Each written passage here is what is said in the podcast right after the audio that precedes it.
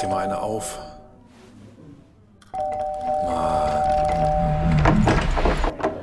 Hi, willkommen in der MSP-WG. Schön, dass du da bist. Du kannst gleich den Müll runterbringen.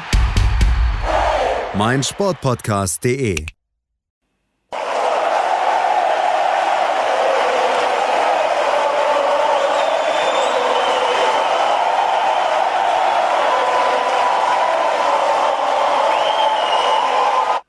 Ich wäre nicht für jeden Tennisspieler für, um 2 Uhr nachts oder bis 2 Uhr nachts wach geblieben.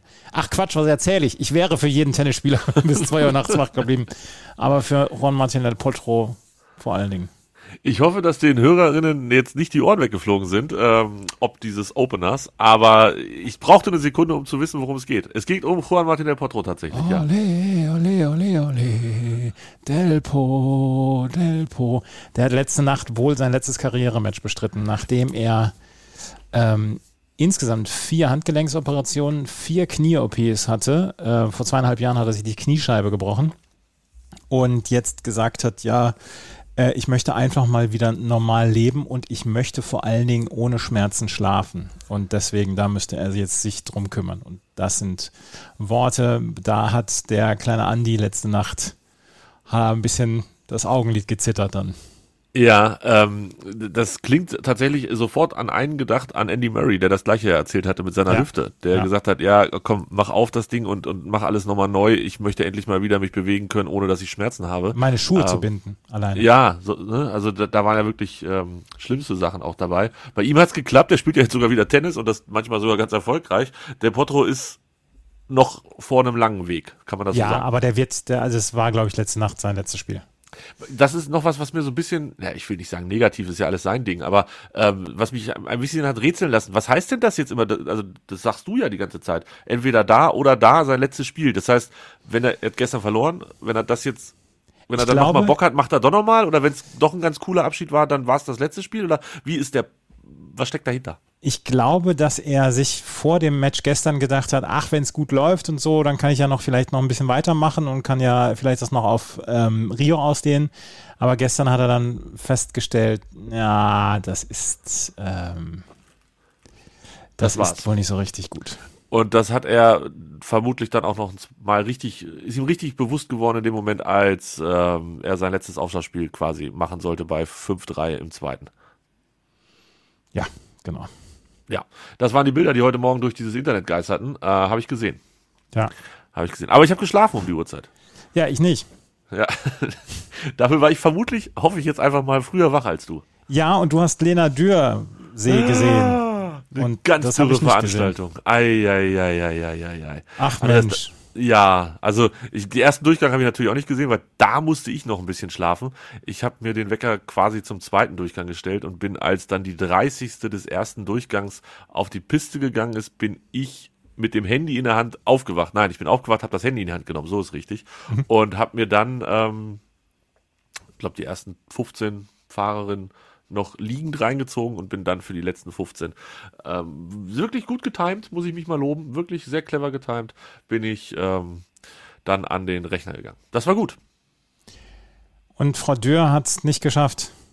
Nö, also ich glaube am Ende waren es 0,07 Sekunden, die auf Platz 3 fehlten. Sie hatte ja vorher, also die ersten drei waren alle innerhalb von, von einer Zehntel äh, nach dem ersten Durchgang. Und dann war der große Abstand zu Platz 4, so dass man sich eigentlich dachte, ja, vielleicht äh, können die drei das unter sich ausmachen. Aber wie so oft im Slalom, und ich liebe es einfach total, wie so oft im Slalom, kam dann jemand out of nowhere ähm, und, und fährt nach vorne, weil die halt, die haben nichts zu verlieren. Und du kannst mir erzählen, was du willst. Ja, ich bin gut vorbereitet und ja, ich muss ohne Angst fahren. Ja, ich muss auf Angriff fahren. Alles Schnickschnack, alles geschenkt. Du hast Angst und wenn du weißt, du hast eine halbe Sekunde auf Platz 4 Vorsprung, dann fährst du ein bisschen vorsichtiger. Da kannst du gar nichts gegen machen. Und deshalb passiert es im Slalom so oft und es macht mir so viel Spaß dabei zuzusehen, wie so ein Siebter oder so eine Siebte, die komplett hammerkrank sagt, I don't give a fuck, volle Attacke nach vorne. Und, ne, also was, was kann passieren? Du wirst entweder Siebter oder Zwölfter, ja, oder du gibst nochmal richtig, richtig Gas. Und das war ja auch nicht irgendwer, die dann da nach vorne ge gebrettert ist. Und wenn dann solche Leute, ich sag mal, den ersten Durchgang ein bisschen, bisschen schlechter machen, ähm, dann geht auf jeden Fall noch was im zweiten Durchgang. Und das war so. Und das war es am Ende nur Platz 4 für Frau Dürr. Slalom ist der geilste Kram der Welt. Ist auch so. Ja. Abfahrt ist Porno, wenn die dann wirklich mit 198.000,63 kmh ähm, da runterbrettern. Und das sieht ja auch immer also wirklich unfassbar spektakulär aus. Aber Slalom, das ist Kopf. Und es waren am Ende die ersten fünf sogar innerhalb von 0,22 Sekunden. Das heißt, es hat sich nochmal richtig, richtig zusammengemuckelt. Und ja, Lena Dürr war 91 Hundertstel langsamer ähm, im zweiten Durchgang. Und das reicht dann halt nicht, um, um das mit dem, mit dem Medaillchen nach Hause Da zu- muss eh man, ja, da muss man aber auch mal mehr erwarten können. Ach, ich weiß nicht. Ich war irgendwie, ich, ich, ich fand das okay. Und ich fand tatsächlich hinterher auch das Interview mit, äh, ich glaube, Lena Kesting war es von, von der ARD oder vom ZDF. Wo sitzt sie? Beim ZDF, glaube ich. Auf jeden Fall mit der, äh, das ist ja, das ist ja kein guter Moment, in so einem Moment das Interview mit so einem Sportler zu führen. Und Das Nee. war wirklich knapp nach der Zieleinfahrt. Also jetzt nicht 30 Sekunden, aber es war halt auch nicht, wir gehen jetzt alle nochmal duschen und, und atmen nochmal kurz durch, dann essen wir was, dann sprechen wir mit vier Leuten, rufen kurz bei Mutti zu Hause an und machen dann das Interview. Nein, es war das Interview direkt nach der Zielankunft. Und ich glaube, das war für beide Lenas nicht so ganz einfach, aber sie haben es beide ganz gut hingekriegt, fand ich. Ja. Ja, trotzdem So. bleibt Platz 4. Und äh, es ist halt immer wieder ein, äh, kein, keine Medaille im Medaillenspiegel. Und ich erwarte hier einfach mehr. Blech, So. es ist Blech, so. Ja. Sagen wir, wie es ist. Apropos Medaillenspiegel, Andreas, hast du mal auf den Medaillenspiegel geguckt? Nee, habe ich gar nicht geguckt. Ich auch nicht. Das, wollen wir das mal zusammen machen? Das können wir gerne mal machen. Was Auf Platz macht denn- 4 sind wir. Ja, aber geteilt mit dem, mit dem Gastgeber, mit China. Was macht denn China da oben? Weiß ich nicht. Ja, hier mit, mit Eileen Gu hier vom, vom Big Air. Die hat ja gleich mal Gold geholt und so weiter. Oh ja, das habe ich gesehen. Big Air ist auch Ja. sehr big. Also, ja, Norwegen mit vier goldenen, Schweden mit vier, Niederlande mit drei. Die sind doch wahrscheinlich alle vom Schnell Eisschnelllauf. Oder können die ja, noch ja, was klar. anderes? Irene Oh. Wüst, äh, ja, ja. All, äh, Irene Wüst holt alleine. Da zählen ja auch noch die Medaillen aus den letzten 16 Jahren dazu. Ja, das ist, das ist richtig so. Ähm, ich hoffe ja auf eine Medaille gleich bei den nordischen Kombinieren. Ja, was heißt, ich hoffe. Da erwarte ich sie. Da erwarte ich sie, Andreas. Ich erwarte sie nur in einem einzigen Sport und das ist Rodeln. Nein, ich erwarte sie im Skispringen. Wie immer. Oh. Und wenn, wenn, wenn nicht, dann. Ja, heute nordische Kombination. Hast du Springen gesehen? Habe ich gesehen, ja. Hast du den Japaner gesehen, der einfach mal auf schlanke 108 Meter segelt? Ja, das habe ich gesehen und da war ich auch beeindruckt. Ryoto Yamamoto. Ein Name, der geht, also zumindest durch meinen Mund Ryota. Yamamoto. Das ist- sag ich doch durch meinen Mund richtig flüssig. So viel O's und A's, da komme ich gar nicht drauf klar. Aber ähm, Schmid und Ritzek auf 3 und 4, 40 und 43 Sekunden zurück, eingebettet von zwei Österreichern. Wer gewinnt das am Ende? Die Deutschen sind schon laufstark, ne? Ja, ich weiß es nicht wer. Ich habe zu wenig nordische Kombination, Kombinationen in dieser Saison gesehen. Ähm, ich muss heute, ich muss mich heute um Rodeln kümmern. Also Rodeln ist heute mein, mein Hauptfokus. Aber ähm, ich hoffe ja da auf eine, auf eine Medaille. Ja, Magnus Rieber ist nicht dabei. Ähm, Erik Frenzel ist nicht dabei. Eigentlich ist das eine Gemade Wiesen. Absolut, absolut. Also und Vincent Geiger ist ja auch noch mit in der Verlosung. Ähm, der, also Geiger, der spricht ja einfach für Gold. Was ich überhaupt, was ich jetzt nochmal ein, ein Plädoyer, was ich bringen möchte, ist, dass man möglichst viel auf Massenstart verzichten sollte. Ich mag Warum? diese Verfolgung sehr gerne und ich mag das, dass, ähm, dass nach, nach zweieinhalb Kilometern der schon 15 Sekunden aufgeholt hat und dass der ja schon da hinten zu sehen ist und so weiter. Und ich bin übrigens ein kein großer Fan. Ich mag diese 50 Kilometer Langläufe ja von, von Männern am Abschluss von solchen großen Veranstaltungen. Mag ich ja total gerne. Aber ich bin kein großer Fan davon, das Ganze im Massenstart laufen zu lassen, weil ähm, das ist dann entweder eine Bummelei oder drei oder vier ziehen vorne weg und dann ist das nur zwischen den drei, die es ausgemacht wird. Ich mag die Spannung, wenn man so an den verschiedenen Zwischenzeiten sieht, oh, der bricht jetzt ein oder das ist ja der Kampf mit sich alleine dann ja auch so ein bisschen. Ist ja nicht der Kampf gegen die anderen, aber Massenstart ist sehr populär geworden in den letzten Jahren und das finde ich nicht so geil. Ja, die Mischung macht's. Also ich finde es im Biathlon finde ich es mega. Da bin ich absoluter Massenstart-Fan. Genau, genau. Aber da ist, da ist es ja auch ein Wettbewerb unter vielen. Genau, ja, ja, klar. Also nicht only. Wenn wir jetzt nur noch Massenstarts machen, stell dir mal vor, die ganze Welt nur noch Massenstarts. Rennrodel Massenstart, Andreas. Ja. Wie soll das aussehen? Wie soll also, das aussehen? Wie, wie soll das aussehen? Irgendwer hat bei Twitter die Tage vorgeschlagen, ähm, um Chancengleichheit bei, bei Skispringen zu haben, dass man 30 Chancen, Genau. Sch Sch Schanzen nebeneinander bauen sollte, damit alle gleichzeitig springen können. Das stelle ich mir super vor. Ähm, wo ich gerade die Bilder von Big Air sehe. Dieses Ja. Bild von Big Air mit den drei Kühltürmen vom Kraftwerk im Hintergrund und dass es ja sehr in eine sehr karge Landschaft eingebaut worden ist. Wie fandst du diese Bilder? Hätte ich mit dir auch noch gerne drüber gesprochen. Äh, schön, dass du es ansprichst. Ähm, ja, ist natürlich jetzt nicht das, was mein. Ich finde es so geil, wenn ich ein schönes Full HD, Ultra HD Bild auf dem Fernseher sehe und es ist alles Schnee und überall scheint die Sonne. Ähm, das, das ist für mich, das ist unfassbar hübsch. Ja, gibt es bei diesem Big Air halt nicht. Aber andererseits finde ich es jetzt auch nicht so verwerflich, wie das manche Leute darstellen, dass man das halt in eine bestehende Industrielandschaft Ja. einbaut. Also lieber so, als den halben Berg umzuschichten, Genau, genau. abzuholzen, was weiß ich, was da für Umweltsünden, also da passieren sicherlich genug Umweltsünden bei solchen Olympischen Spielen, brauchen wir nicht drüber zu reden. Aber ähm, wenn man das dann halt da irgendwo hinklatscht, wo es ja auch irgendwie keinem wehtut, Das ist ja eine mobile Anlage. Das Ding wird ja wieder abgebaut. Also, besser, ich hab, besser. Ich, natürlich wäre es schöner gewesen, wenn im Hintergrund noch Tannenwipfel wären und, und die alle schneebedeckt wären und so. Und natürlich sieht das komisch aus. Aber also da habe ich jetzt ein geringeres Problem mit, als diese auf dem Berg da diese Kunstschnee. Äh, Loipe reinzubauen und dass man vom Flugzeug aus sieht, überall nur der braune Stein und dann so eine kleine, so ein kleiner Strich da die Abfahrt ist. Da sind wir uns einig. Da sind wir uns absolut einig. Ich habe noch eine Frage zu diesen zwei, drei, vier, fünf weißen Strichen in den Berg rein. Ja. Ähm, es ist doch schweinekalt da, oder nicht? Ja, aber es ist, äh, weht auch den ganzen Tag Wind und es ist stürmisch und deswegen wird der Schnee, äh, kann da nicht liegen bleiben. Ja, ja, aber also es geht darum, es schneit nicht, weil es so kalt ist. Es schneit nicht, weil wir uns in Katar befinden, wo auf einmal 26 Grad plus sind, sondern es schneit nicht, weil es zu kalt ist für Schnee. Oder ist das falsch? Das weiß ich nicht genau. Weil, also beim Biathlon sind die ja fast erfroren die ersten Tage und beim Skispringen. Da, da, also ich glaube, die ARD war es, die haben öfter hingeschaltet, um beim Biathlon jemandem sagen zu lassen, mir ist so kalt, mir ist so kalt, als irgendwelche anderen Live-Sportarten zu zeigen. Äh, Ist es, also ich weiß, dass das regional nicht genau nebeneinander ist, aber ist das Skigebiet, das alpine Skigebiet, ist das auch so nah an dem Biathlon, dass man sagt, Ich glaube, aha, das, ich glaube, das ist eine, ein Kram. ah, eine Hut. Ja, glaube ich. Okay, ja, dann müsste es ja so kalt sein, dass es nicht schneit. Okay, dann finde ich es jetzt auch nicht so geil mit den, mit den Kunstschneeanlagen. Okay, aber ähm, da gibt's auch Schlimmeres, als jetzt da Kunstschnee auf zu kalten Boden zu machen. Nämlich, wenn es so kalt ist, dass man so viel Salz drauf schmeißen muss, damit man überhaupt fahren kann. Ja. Ich weiß es nicht. Ich bin froh, dass wir in Hannover äh, die Winterolympiade nicht ausrichten werden. Niemals. Lege ich mich mal Und fest. die Winterolympischen Spiele auch nicht. Und ich hoffe ja, ich hoffe ja auf 2026, dass Cortina d'Ampezzo, glaube ich, ist wieder, ne? 2026. äh, Turi, äh, Mailand, äh, Hauptsache Italien. Ja, Ja, ja, genau. Genau.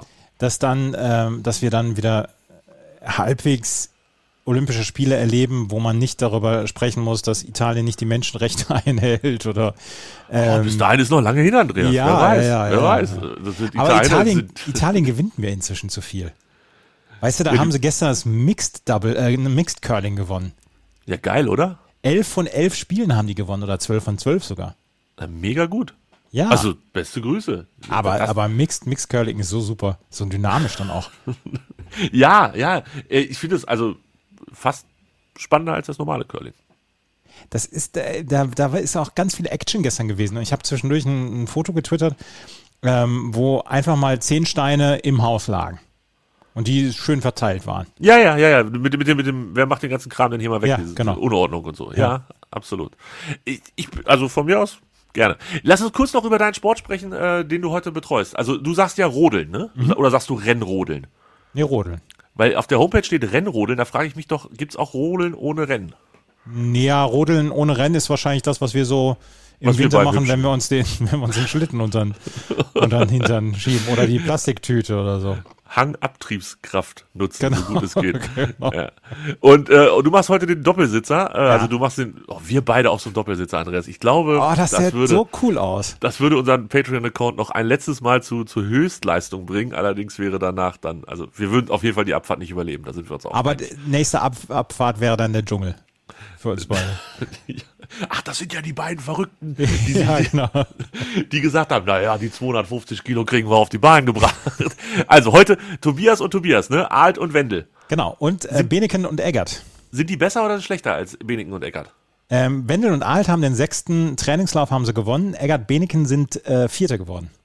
Ah, okay. Also schon Favorit, immer noch die alten Säcke Favorit. Darf man die alte Säcke ja, na, ja, ne? Stimmt. Wendel Alt, also gefühlt sind die doch schon länger dabei. Oh, Baujahr 87, siehst du? Die gehen stark auf die 35 zu. Beide. Und die sind fast gleich alt, das ist ja der Wahnsinn. Die, die Zweiter, äh, Zweiter im letzten Trainingslauf waren die Letten. Andris und Juris Sitsch. Südschlan oder was? Dritter, Dritter waren Lorenz Koller und Thomas Steuer aus Österreich. Sind Andres und Juris verheiratet oder wie immer Brüder? Brüder wahrscheinlich. Weißt du aber auch. Nein, weiß ich noch nicht. Okay. Ich Ich warte noch mag, drauf, ich mag baltische Namen. Ich mag baltische Namen. Das gab es mal auf Twitter so.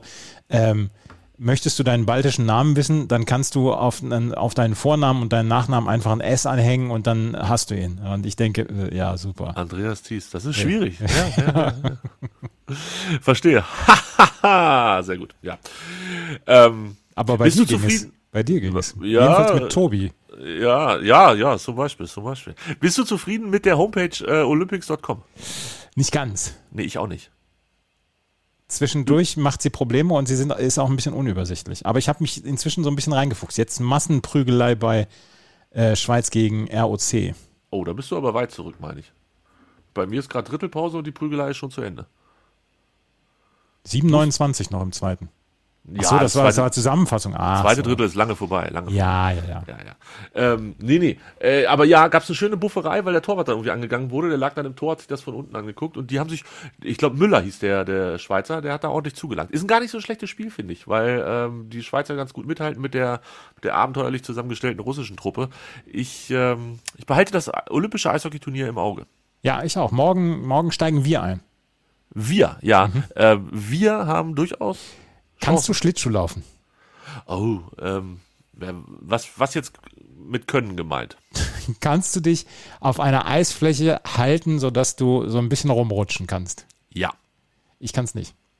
Gar nicht? Also du kommst noch nicht Gar mal nicht. von, von, von linke Bande zur rechte Bande? Nee, ich habe mich, wir waren einmal mit der Schule, waren wir im, im, beim Eislaufen. In Herford damals gab es eine Eislaufbahn. Ja. Und da habe ich mich nur so am Rand lang gehangelt. Ich bin niemals, und ich, ich, hatte, ich hatte einen Klassenkameraden, ähm, der das so gut konnte und ich war so neidisch. Aber ich habe ja mal erzählt, dass sobald ich irgendwas zwischen meinen Füßen und dem Boden habe, sofort anfange zu eiern, weil ich Höhenangst habe und in irgendeiner Weise der Gleichgewichtssinn bei zwei Metern nicht mehr funktioniert. Und so, Ja. das fängt schon bei, bei Schlittschuhen und oder Rollschuhen an. Also ich habe auch noch nie auf dem Skateboard gestanden oder so. Okay, also auch E-Scooter ist nicht so deins? Habe ich, hab ich noch nicht gemacht, weil ich ganz genau weiß, dass ich mich an der nächsten Ecke aufs Maul legen würde. Okay, Und weil ich die Schritte brauche.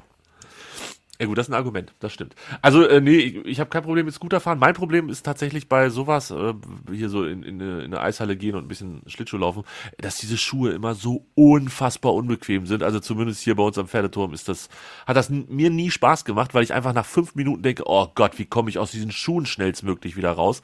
Und äh, ja, deshalb, ich komme von A nach B, ohne dass ich, also vielleicht lege ich mich zwischendurch auch einmal aufs Brett, aber grundsätzlich kriege ich das hin. Aber ich mag es halt auch echt nicht so gerne, weil es einfach unbequem ist. Und vielleicht bräuchte ich einfach eigene Schlittschuhe oder eigene Skates oder so, um da mehr Freude dran zu haben. Aber andererseits, wie du sagst, dann lieber gehen. Zu Fuß gehen ist auch schön. Ja, zu Fuß gehen ist auch schön. Ich möchte dir erzählen von einem Twitter-Account, den der liebe, ich glaube, Herr Vogel war es, gestern weiter verbreitet hat. Random Restaurant. Habe ich auch, habe ich heute, bin ich heute auch gefolgt. Ich habe gestern geguckt und die letzten 50 Leuten, die diesem Account folgen, davon kannte ich irgendwie 30. Ähm, trotz allem möchte ich es gerne noch mal ein bisschen promoten. Wie gut ist das denn? Die ziehen sich von, ähm, von Google Maps einfach ja, random irgendein Restaurant raus und machen vier Fotos dazu, verlinken gleich den Ort, schreiben noch, wo das ist und man kann sich einfach Restaurants in Namibia, in Singapur oder manchmal auch in Bad Oeynhausen angucken.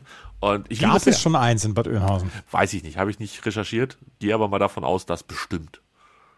Ja, bestimmt. Müsste, müsste man doch mal, müsste man doch mal genauer gucken. Kommt so alle zwei Stunden kommt was. Im Moment nervt es mich noch nicht. Wahrscheinlich nervt es mich in zwei Tagen und ich klick's weg. Aber äh, im Moment klicke ich sehr, sehr gerne drauf. Meistens so ein Foto von der Lokalität und dann noch ein, zwei vom Essen oder von, von irgendwas drumherum. Super Sache. I like very much. Ja. Ja. So, was steht noch auf meinem Plan? Andreas, Olympic Diploma. Hast du mir Ja. gesagt, müssen wir drüber sprechen. Jetzt bin ich ganz aufgeregt. Das, das ist sehr, sehr lustig, weil ähm, die Schweizer Kollegin Svenja Mastro-Berardino, die hat das auf Twitter gefragt am Sonntag, ob das in den anderen deutschsprachigen Ländern oder in den anderen Ländern auch so eine, eine große Geschichte wäre, wenn äh, Athleten, Athletinnen ein olympisches Diplom bekommen. Und dann habe ich gefragt, was ist das denn überhaupt, ein olympisches Diplom? Ja, in der Schweiz heißt es wohl, dass wenn du unter die ersten acht kommst, dass du ein olympisches Diplom bekommst. Und ähm, da würden die Schweizer Sportlerinnen und Sportler dann auch ihre Leistungen mit bewertet bekommen. Und dann habe ich gesagt, ja, also bei uns ist es so, wenn du, wenn du nicht auf den ersten drei Plätzen bist, dann wird diskutiert, ob dir die Sportförderung entzogen wird. ja, absolut. Ja? Das, das fand ich ganz lustig, wenn, wenn das ähm, mein, mein, mein Vater war so einer, der gesagt hat, wenn, wenn einer Platz vier gemacht hat, was willst du denn mit dem? Und ähm, wenn, wenn ich mit dem angekommen bin, aber, aber, aber der hat ein olympisches Diplom. Und Olympisches Diplom bezeichnet eine schriftliche Auszeichnung, welche Teilnehmer an den Olympischen Spielen erhalten, die in den Endkämpfen den ersten bis achten Platz belegt haben. So, und das kommt offiziell vom IOC. Das ist unterschrieben von no one anderes als Thomas Bach. Ja, ich brauche nichts von Thomas Bach. Ja, aber vielleicht so die ersten acht und so. Also das ist nicht selber das. Ist, das ist wie die Siegerurkunde. Andreas, und jetzt danke ich dir, weil genau das war mein Gedanke. Ich habe in meine Notizen geschrieben, dass das, warte, da, die Siegerurkunde des kleinen Mannes ist. Ja. Ja. Also eigentlich des großen Sportlers, aber. Das, ähm, die Siegerurkunde des großen Sportlers können wir, können wir als Podcast-Titel haben. Oh ja, das schreibe ich direkt auf. Siegerurkunde des großen Sportlers. Sehr gut. Äh, ja, genau, so ist es. Also es kriegen, kriegt der erste bis dritte das auch? Ja, ne? Wahrscheinlich schon. Wahrscheinlich schon. Erster bis achter. Will er halt nur nicht haben, weil der hat ja, der hat ja, der hat ja einen Gegenwert. Ne? Der kann ich gleich auch einschmelzen lassen. Hast du das gesehen, dass die aussehen wie Konservendosen, die äh, Medaillen? Nee, habe ich nicht gesehen. Sie sieht aus wie so ein Deckel von so einer Konservendose mit diesen Wellen da oben drin, muss man drauf achten. Sie, könntest du auch auf deine, deine serbische Bohnensuppe oben drauf machen oder so. Ich esse keine serbische Bohnensuppe. Oh, so lecker. Großer Fan. Von hier, die, von dieser gelben Marke. Name vergessen. Wenn die uns nicht sponsern, sagen wir den Namen auch nicht. Nee, das machen wir nur mit knapper Zeug und Haribo. Apropos, wollen wir über unsere Top 3 heute sprechen? Ja, das können wir gerne machen. Oh. Ich gehe davon aus, dass das eine der witzigsten Top 3s aller Zeiten wird.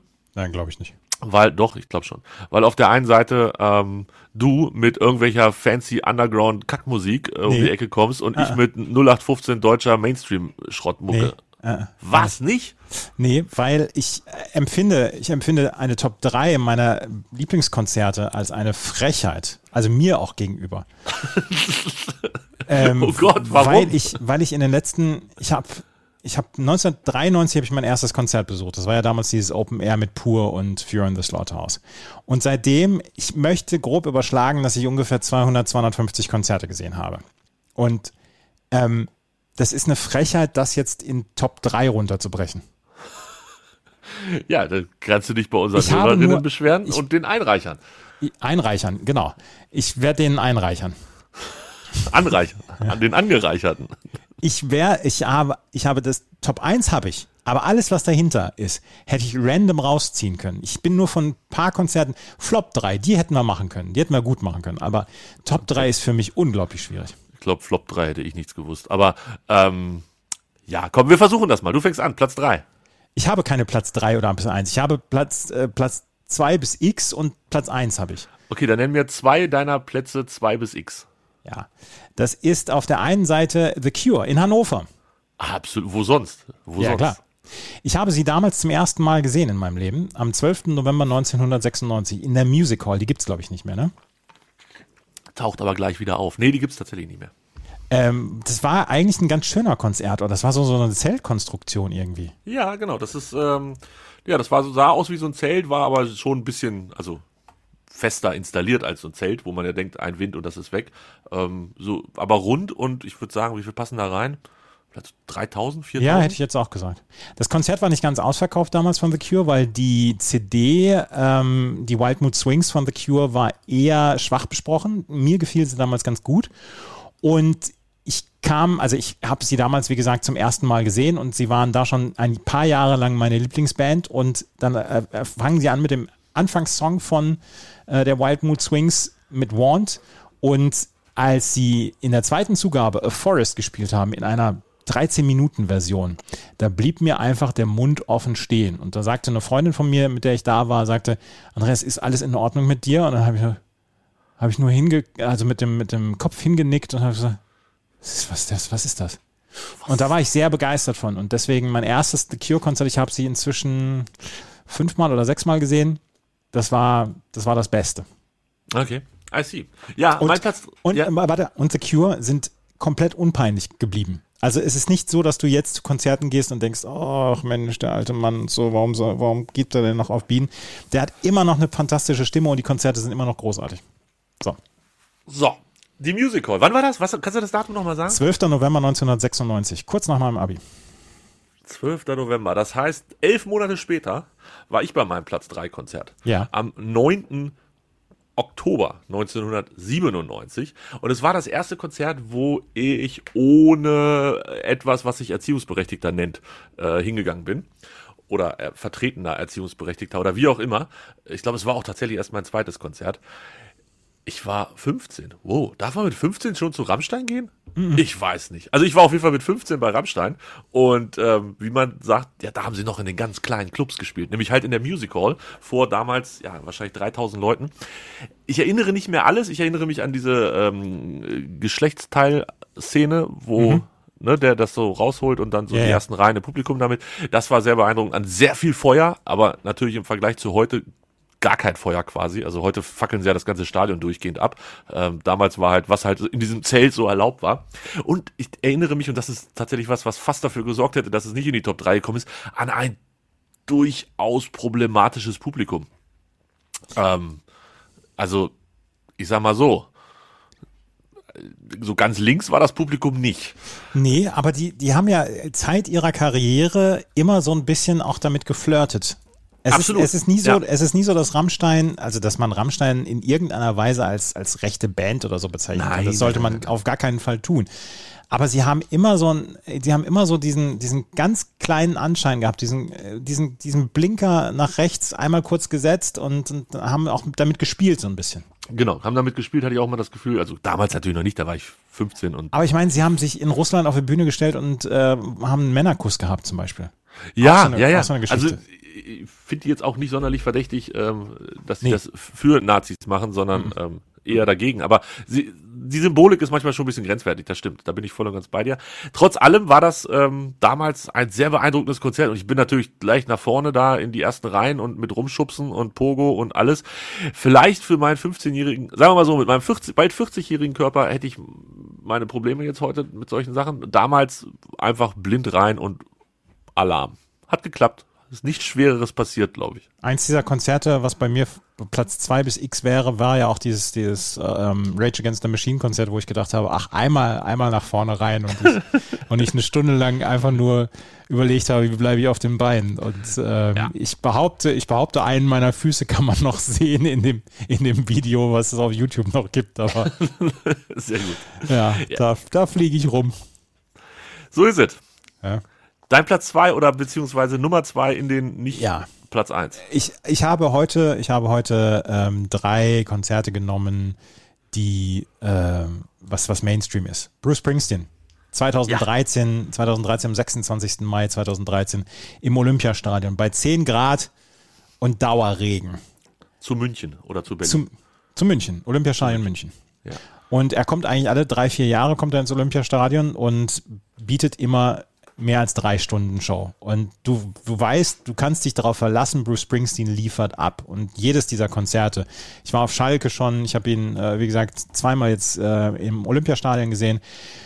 Das kannst du blind kaufen, das Ticket, da wirst du niemals enttäuscht. Und es war halt, wie gesagt, Dauerregen. Wir haben alle da in Regenjacken gestanden und so und hatten eigentlich keine Lust. Und dann kommt er rein und äh, spielt gleich, ein, gleich eine Coverversion, Who'll Stop the Rain von Creedence Clearwater Revival. Dann als nächstes gleich eins, ein, einer meiner Lieblingssongs seiner Platten der letzten 20 Jahre, Long Walk Home.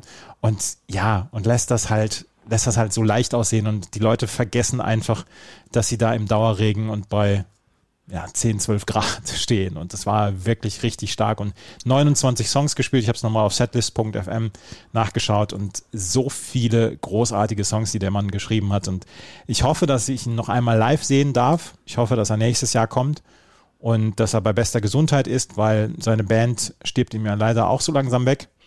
Ähm, die E-Street Band. Und ähm, es ist immer wieder ein Erlebnis, Bruce Springsteen zu sehen. Das klingt sehr, sehr gut. Also bis auf das mit dem Wetter. Ähm, ja. Ja, nicht schlecht, nicht schlecht. Äh, ich, Olympiastadion München fehlt mir tatsächlich noch auf allen Ebenen. Also weder Konzert noch ähm, Fußball da drin. Du kannst ja zu dieser, zu dieser gemeinsamen Europameisterschaft im August kommen. Da sind die Leichtathletikwettbewerbe im Olympiastadion. Ah, I see, I see. Ja, also merke ich mir mal. Ich kann es dann, glaube ich, nicht in die, in die Groundhopper-App eintragen, aber es würde mir persönlich reichen für mein, für mein inneres Ja, Wohlbefinden. Türkgücü München hat ja ein paar Mal gespielt. Ja, und Havelse, das passte nicht an dem Wochenende, beziehungsweise das hat sich erst ganz kurzfristig ja ergeben, dass man da rein durfte, weil wieder irgendwer geklagt hat. Aber wir wollen jetzt nicht mit Corona-Diskussion anfangen, dann werde ich hier noch ganz unentspannt.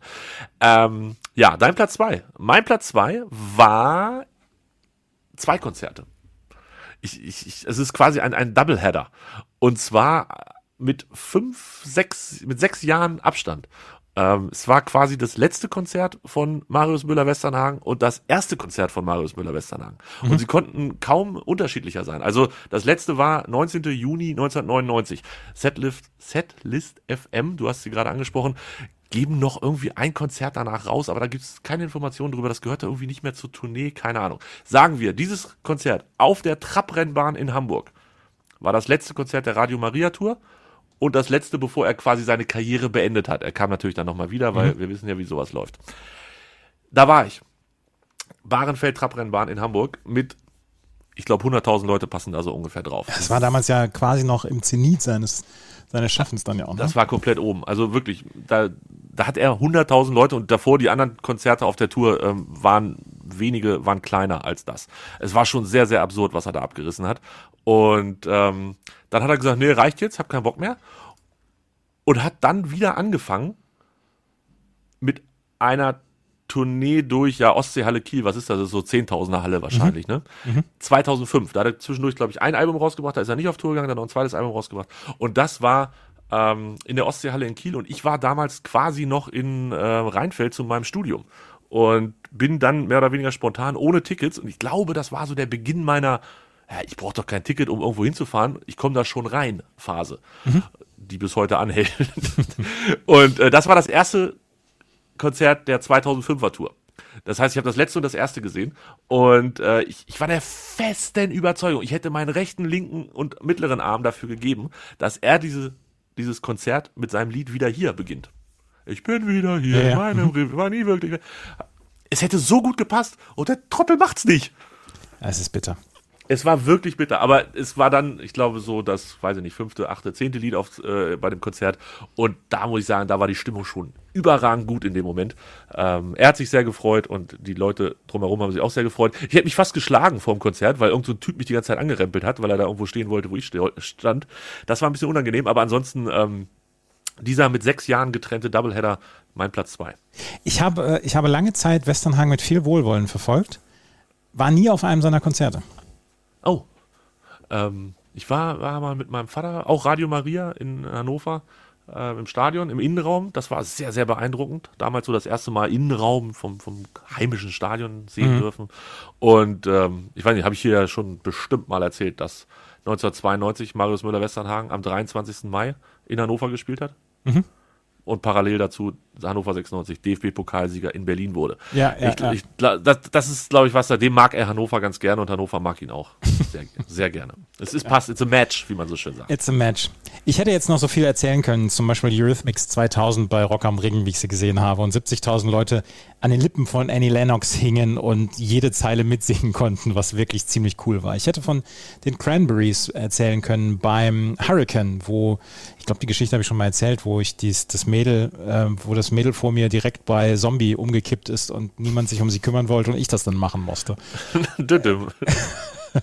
Ich hätte ähm, von, von coolen Konzerten von Fjord zum Beispiel erzählen können im, im Strom oder ähm, von Love A oder, oder so. Es ist leider eine komplette Konsens-Rockband, die das Konzert meines Lebens gebracht hat. Und das ist Pearl Jam bei Rock am Ring 2000 gewesen. Das Rock am Ring Festival 2000, wenn du dir das äh, Plakat mal anschauen magst, nur Killer, keine Filler. Pearl Jam, die Toten Hosen, Sting, Oasis, Santana, Eurythmics, Rage Against the Machine, Korn, Live, Bush, Freundeskreis, NoFX und Special Guest Mundstuhl. Weißt, was die da wollten? Keine Ahnung. ähm, der Samstag war mit Sting und Santana und Wanda Shepard damals. Kannst du noch hier dich erinnern, die Titelmelodie aus, ne? Diese Anwaltsserie aus, aus Dings. No. Äh, Warte, das, das, müssen, das müssen wir gerade noch googeln. Also erstmal möchte ich Mundstuhl da nochmal positiv erwähnen bevor du, Ellie bevor das hier untergeht. Die hat Ah, die Titelmelodie ja, ja. von Ellie McBeal gebracht und die war damals so ein bisschen auf dem Höhepunkt ihrer Karriere und deswegen wurde sie da auch zu, zu Rock am Ring eingeladen und es war komplett fehl am Platz da. Auf jeden Fall der Samstag, der, der hat nicht so viel gebracht, außer den Eurythmics, die vor Sting und, äh, vor Sting und Santana gespielt haben und das war einfach großartig. Am Freitag aber, wir sind am Donnerstagabend sind wir angekommen. Es war mal das erste Festival meines Lebens. Wir sind am Donnerstagabend angekommen, es war schon dunkel und wir haben uns irgendwo hingestellt. Am nächsten Morgen wachen wir auf und hören nur so ein Gemurmel und da war so, eine- so eine, so eine Kombo von Leuten, die so drei VW-Bullis, eine große Anlage, äh, große Zelte hatten, also die richtig erfahren waren, was, was Festivals waren. Und wir haben uns einfach so quasi in die, mit unserem Bulli in die Ecke gestellt, wo die eigentlich so ihre, ihre Socializing Wiese hatten, also wo sie Gartenstühle hinstellen wollten, den Grill hinstellen wollten und so weiter. Da haben wir ein bisschen Ärger bekommen, durften allerdings da stehen bleiben.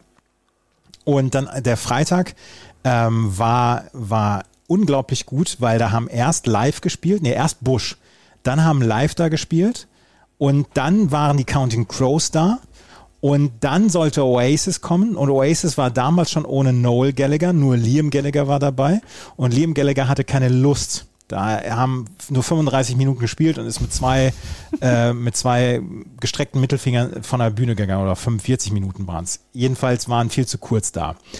Und dann haben sich Pearl Jam aber gedacht, Mensch, wenn wir schon ein bisschen mehr Zeit haben, dann können wir die Zeit ja auch nutzen und sind dann ein bisschen früher auf die Bühne gekommen und haben dann ein Drei-Stunden-Set gespielt. Und ich muss dazu sagen, es war an dem, an dem Tag war unglaublich gutes Wetter. Es war sehr, sehr heiß den ganzen Tag. 30 Grad, es war Sonnenschein. Abends gab es dann in der, in der Entfernung, und das ist ja in der Eifel da bei Rock am Ring, gab es so Hitzegewitter und gab es Welche so. Wetterleuchten. Welche Überraschung bei Rock am Ring. Ist da Ja, ja, genau. jedes Jahr äh, irgendwie Katastrophenwetter? Immer, ne? Ja, aber an diesem Wochenende war kein, kein Tropfen Regen oder so. Ah, okay. Jedenfalls gab es in der Ferne gab es Wetterleuchten und selbst Eddie Vedder ist das aufgefallen und hat gesagt, hier, wie, wie schön ist das? Und dann hat er Betterman gespielt ganz allein und es war dunkel und es war eine wundervolle Stimmung. Es war wirklich ganz fantastisch und ich habe zum ersten Mal damals Pearl Jam gesehen und das ist, das ist wahrscheinlich das Konzert, was ich am, am schönsten erinnere. Drei Wochen später äh, war dann dieser Roskilde-Vorfall mit Pearl Jam, wo mehrere Menschen gestorben sind. Ja, aus Kilde ist mir ein Begriff, ja. Ja. Krass. Und das war ein unglaublich gutes Festival, das war ein unglaublich gutes Konzert und Pearl Jam Abend, den Freitagabend haben sie einfach vergoldet, veredelt. Das war ganz großartig. Ah, das klingt hervorragend. Ich habe gerade gesehen, dass man sich das äh, Tourplakat, also das Rock am Ring Werbeposter für 110 Euro in diesem Internet bestellen kann. 110 Euro. Ja, nee, das braucht kein Mensch. Das braucht wirklich kein Mensch. Aber es ist wirklich sehr beeindruckend. Also selbst für mich als ähm, nicht den größten Musikfan der ganzen Welt, ähm, dachte ich mir, ja, okay, das, das Und- ist ein nettes Line-up. Und Rage Against the Machine haben, äh, also erst haben am Sonntag haben Korn gespielt, danach Rage Against the Machine, da bin ich nach vorne gegangen und habe es im Moment, wo die ersten Takte von, ich weiß gar nicht, was sie gespielt haben, damals Rage Against the Machine, habe ich es bereut, weil dann sofort die Post abging. Und dann die Toten Hosen kamen als letztes, sie haben das äh, Festival abgeschlossen und die Toten Hosen sind einfach eine sehr, sehr gute Festival-Abschlussband. Und ähm, da hat sich, da hat sich Campino auf dem dritten Song auf die Fresse gelegt, hat sich einen Kreuzbandriss geholt, hat dann hinterher auch äh, Spiel, äh, hat Konzerte mit mit Krücke spielen müssen und so und mit mit einem großen mit einer großen Schiene am Bein und so weiter. Sowas kann er. Ja, und hat trotzdem das Konzert abgeliefert und das war einfach ein ganz, ganz, ganz tolles Festival. Ja, und damit hast du auch schon meinen Platz eins ähm, gemacht. Und jetzt wird's ein bisschen traurig. Mein erstes Konzert war mein bestes. Oh, Ja, äh, man stelle sich eine Eintrittskarte vor, äh, die so aussieht wie so ein Erpresserbrief, so mit zusammengeklebten äh, Buchstaben aus der Zeitung ausgeschnitten. Und da steht hinten drauf, kommen Sie am 31. Mai 1996 um 18.30 Uhr nach Hannover in die Eilenriede-Halle. Lassen Sie die Polizei aus dem Spiel und benutzen Sie die öffentlichen Verkehrsmittel. Seien Sie pünktlich und warten Sie auf weitere Anweisungen. Ewig währt am längsten. 1996, am 31. Mai, da war ich tatsächlich zarte 13. Und ähm, ich glaube, so wie deine andere Podcast-Partnerin niemals auf der Love Parade war, war ich mit 13 natürlich niemals in der Eilenriede-Halle beim Toten Hosen Konzert. Ähm, das war sehr gut. Also, wenn ich, wenn ich bei Rammstein 15 war und das vielleicht nicht die klügste Idee war, sich nach vorne zu begeben, war es definitiv nicht die klügste Idee mit 13, sich da ähm, auf so einem Toten Hosen Konzert in der Eilenriede-Halle, in der gottverdammten Eilenriede-Halle, ähm, wo später, glaube ich, noch 96 äh, Jahreshauptversammlungen abgehalten wurden, ähm, nach vorne zu schummeln und dann da einen großen, großen Spaß zu haben. Ich war mit meinem Onkel da. Der war der erste Mensch, der mich mit zum Konzert genommen hat. Und ähm, wir waren so früh da, dass wir auch vor der Halle noch warten mussten, bis aufgemacht wurde. Solche Geschichten. Es war einfach, ja, es war so, so ein erstes Konzerterlebnis, gönne ich jedem und das sollte jeder genauso gehabt haben. Für 29 Mark und 70 Pfennig konnte man sich dieses Konzert geben. Und das war echt gut. Das war, das war mein bestes Konzert. Ganz ehrlich, ich möchte Inner Circle pur und, ähm, und äh, Fear in the Slaughterhouse nicht, nicht gegen, um, um alles in der Welt eintauschen als erstes Konzert. Absolut, oder? Also ist, ja. Ich habe Gott sei Dank keine, oder was heißt Gott sei Dank, ich habe keine 250 Konzerte danach mehr gesehen, aber trotz allem, das bleibt das Beste. Du hast den Stapel oder beziehungsweise die Umschläge gesehen, wo ja. ein paar äh, Tickets drin sind, die ich da aufgehoben habe. Leider nicht alle, logischerweise. Aber vom Toten Hosen Konzert habe ich das Ticket noch. Von 1996. Werde ich äh, vermutlich auf unserem Instagram-Account, der wie heißt? MSP-WG. So ich habe mein Rock am Ring-Ticket von 2000 übrigens nicht mehr. Das ah. äh, tut mir sehr weh. Das kann ich verstehen. Aber äh, wir fangen erstmal mit meinem an. Vielleicht kann jemand mit dem Rock am Ring-Ticket von 2000 noch dienen und sendet es uns zu, dann veröffentlichen Aber wir ich, das. ich gucke, ich gucke nochmal nach den anderen Konzerttickets. Zum Beispiel nach The Cure in, in Hannover. Gucke ich Sehr gut. Rammstein Sehnsucht-Tour von 1997 habe ich auch noch. Alles das auf unserem Instagram-Account, at msp-wg. Und ähm, ja, Andreas, das war, das war gute Top 3, finde ich. Finde ich auch. Das war unspektakulärer als gedacht, aber trotzdem irgendwie mit schönen Erinnerungen verbunden. Ja, und äh, wir hören uns am äh, oder sehen uns am Freitag wieder bei Instagram Live. Yay! Mit dem Tippen. Und dann am Sonntag gibt es neue Ausgabe. Jetzt müssen wir eine nordische Kombination gucken. Gold für Deutschland. Bis später. Oder Platz 4. Man weiß es nicht. Ciao, ciao. Tschö. Dir hat dieser Podcast gefallen? Dann klicke jetzt auf Abonnieren und empfehle ihn weiter. Bleib immer auf dem Laufenden und folge uns bei Twitter, Instagram und Facebook. Mehr Podcasts aus der weiten Welt des Sports findest du auf meinsportpodcast.de.